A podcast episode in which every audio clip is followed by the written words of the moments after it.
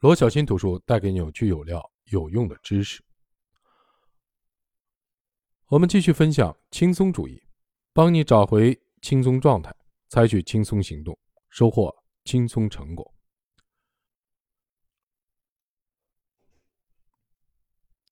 倒置自觉的追求更容易，永远选择最省力的路径。我要凌晨四点起床处理图片。有没有搞错？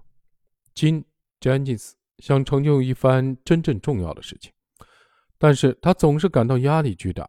一方面，他所在的机构正在经历一次次的大规模的扩张，几年来客户增加了一倍。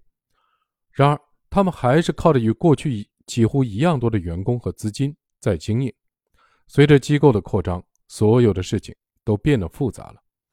新出台且难以解读的内部的政策，用来掌控合规性的繁杂的新系统，工作流程变得很繁琐。现在，他们所有的项目和程序都要耗费更多的精力和时间。好心办坏事的人只多不少，工作不再像过去那样容易，它复杂的令人抓狂，复杂的毫无必要。因此，完成工作就需要付出非常艰巨的努力了。詹金斯有一种自虐的倾向。他说：“我认为，如果我没有付出极大的努力，没有牺牲掉我所有的时间，那我就是极度的自私。”后来有一天，他突然醒悟，他发现这一切本该可以更容易。意识到这一点之后，他说：“我明白这一切压力是怎么来的了，一层又一层不必要的复杂性在叠加。此刻，我已经看清了这种复杂性持续扩张的过程。我被这种复杂性。”压得喘不过气来。他认为是时候做出一些改变了。面对一项难以完成的任务时，他会自问：有没有更容易的方法？很快，试验这种方法的机会就来了。一位老师打电话给他，问他能否让他的摄像团队去录制一个学期的课程。如果是在过去，他会全力以赴，让他的团队工作四个月，并设法超额的完成任务，添加音乐。片头、片尾以及制作图表。这一次，他想知道能否用更容易的方法来达到想要的结果。在和老师简短的交谈之后，他得知这些视频是单独为一名学生准备的。这名学生由于需要接受体育的训练，而不能每节课都到场。这次课程录制不需要多高的水准，只需要这名学生避免落下课程就可以。所以，詹金斯就想。就让他们请另外一名学生用智能手机来录制那些课程，不行吗？那位老师对这个解决方案很满意。詹金斯说：“就这样，他只花了两三分钟的时间去谋划这件事儿，就避免了他的摄影团队数月的工作量。重要的事情可以是容易的事，很多时候我们牺牲了时间、体力和脑力，并且确信这种牺牲是必要的。问题就在于。”现代的生活的复杂性，使人们用一种错误的二分法，把事情粗暴的分为重要且艰难的和容易且琐碎的。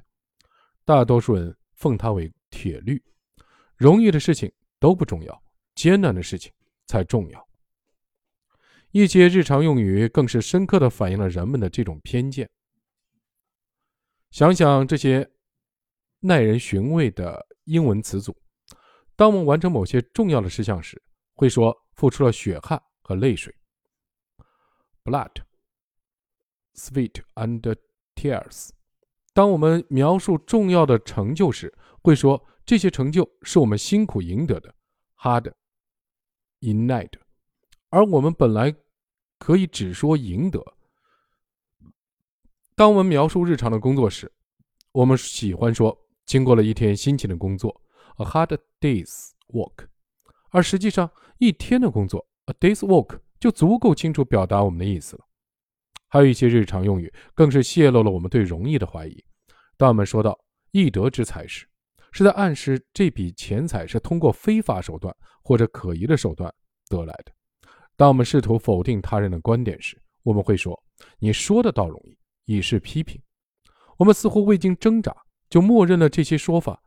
这件事做起来并不容易，但。为之努力是值得的，或者虽然这真的很难实现，但我们应该努力。这种默许令我感到惊奇。我们好像都自觉地接受了这样的观点：正确的方式必然是更难的方式。从我的生活经验来看，几乎没人质疑这一点。